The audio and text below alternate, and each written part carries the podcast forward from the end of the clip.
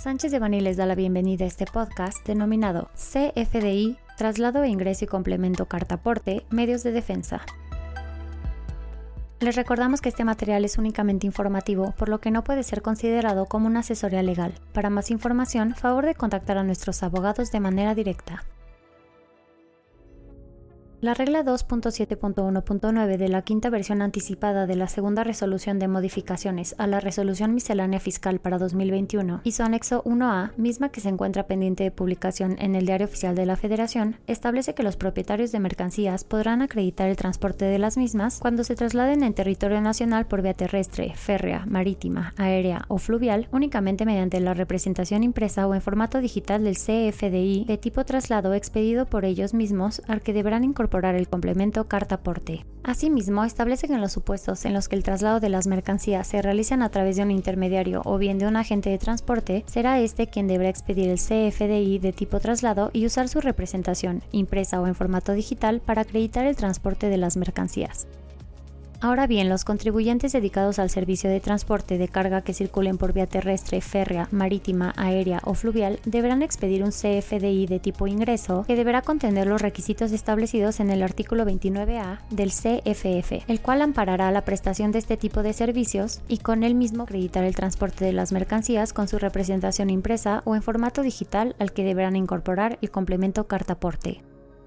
Es importante señalar que de acuerdo al artículo primero transitorio de la quinta versión anticipada de la segunda resolución de modificaciones a la resolución miscelánea fiscal para 2021, se establece como entrada en vigor de la regla el primero de junio de 2021, tomando en consideración la señalada en el artículo décimo primero transitorio de la primera resolución de modificaciones a la resolución miscelánea fiscal para 2021 y su anexo 1A.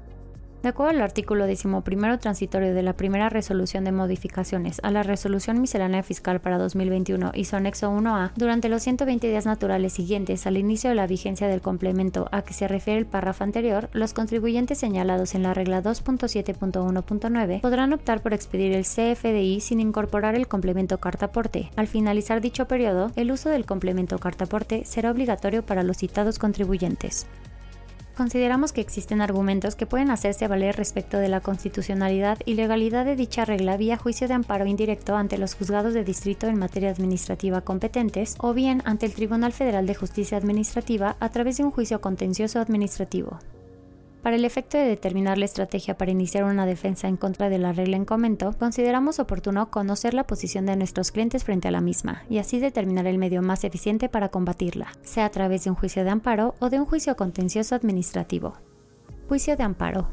Es posible combatir la inconstitucionalidad de la regla 2.7.1.9 mediante la interposición de una demanda de amparo indirecto ante los juzgados de distrito competentes. Al respecto es importante mencionar que existen dos momentos para realizar tal impugnación a saber dentro de los 30 días hábiles siguientes a la entrada en vigor cuando la disposición tenga el carácter de autoaplicativa, causa un perjuicio con su mera entrada en vigor, o bien dentro de los 15 días hábiles siguientes al primer acto de aplicación de la referida disposición, cuando tenga el carácter de heteroaplicativa, cuando no cause un perjuicio con su mera entrada en vigor, sino hasta que el contribuyente se ubique en el supuesto de la norma. En el caso que nos ocupa, consideramos que la norma en análisis es de carácter autoaplicativo, al causar perjuicio con entrada en vigor, por lo que es posible presentar la demanda de amparo dentro del plazo de 30 días contados a partir de la publicación en el Diario Oficial de la Federación de la quinta versión anticipada de la segunda resolución de modificaciones a la resolución miscelánea fiscal para 2021 y su anexo 1A. Si bien estamos en presencia de una resolución general de carácter administrativo que fuera impugnable a través de un juicio contencioso administrativo, es, posible la interposición del juicio de amparo indirecto al realizarse argumentos de constitucionalidad directa en contra de la regla en cuestión.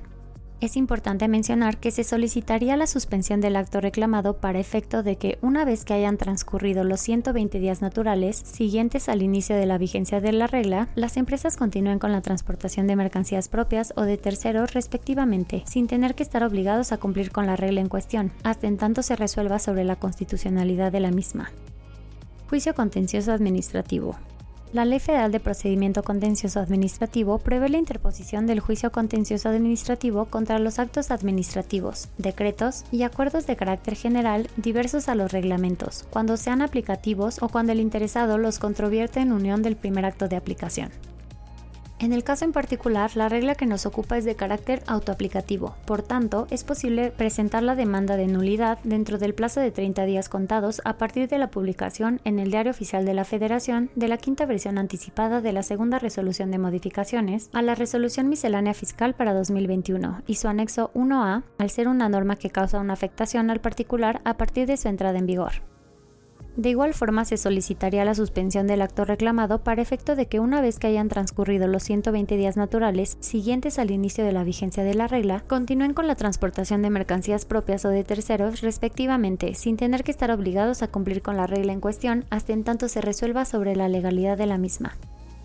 El análisis que realice un tribunal de justicia administrativa sería propiamente de legalidad. Sin embargo, ello no implica que no puedan realizarse en la demanda argumentos de constitucionalidad que podrían ser analizados también por un tribunal colegiado en una segunda instancia. Acto de aplicación. Es importante señalar que en caso de que exista un acto de aplicación de la regla en análisis por parte de la autoridad, el plazo para impugnar a través de una demanda de amparo indirecto sería de 15 días hábiles a partir del surtimiento de efectos de la notificación del mismo. De igual manera, en caso de que el acto de aplicación de la regla sea impugnado a través de un juicio contencioso administrativo, el plazo para interponer la demanda respectiva sería de 30 días hábiles a partir del surtimiento de efectos de la notificación del mismo. Argumentos de defensa. Dependiendo del supuesto de aplicación de la regla en que se encuentren las empresas, podrían hacerse valer argumentos relacionados con violaciones de legalidad, seguridad jurídica y jerarquía de leyes, proporcionalidad de las penas, tomando en consideración sanciones aduaneras, fiscales, embargo de mercancías y transporte, suspensión de padrón de importadores, multas, etc., y seguridad jurídica en relación con el principio de confianza legítima, entre otros. Nuestras prácticas de impuestos y comercio exterior han realizado un análisis constitucional y de legalidad de la regla en cuestión. Los argumentos anteriormente señalados son enunciativos, por lo que nos ponemos a sus órdenes para ampliar nuestros comentarios y discutir los medios de defensa procedentes. Esperamos que la información contenida en este boletín sea de utilidad. Estamos a sus órdenes para ampliar nuestros comentarios en caso de así requerirse. Este contenido fue preparado por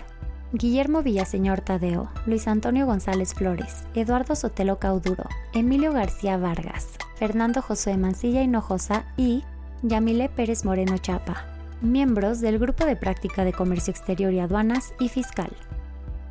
Para cualquier duda o comentario de este material, favor de contactarnos directamente o visite nuestra página www.sanchezdevani.com.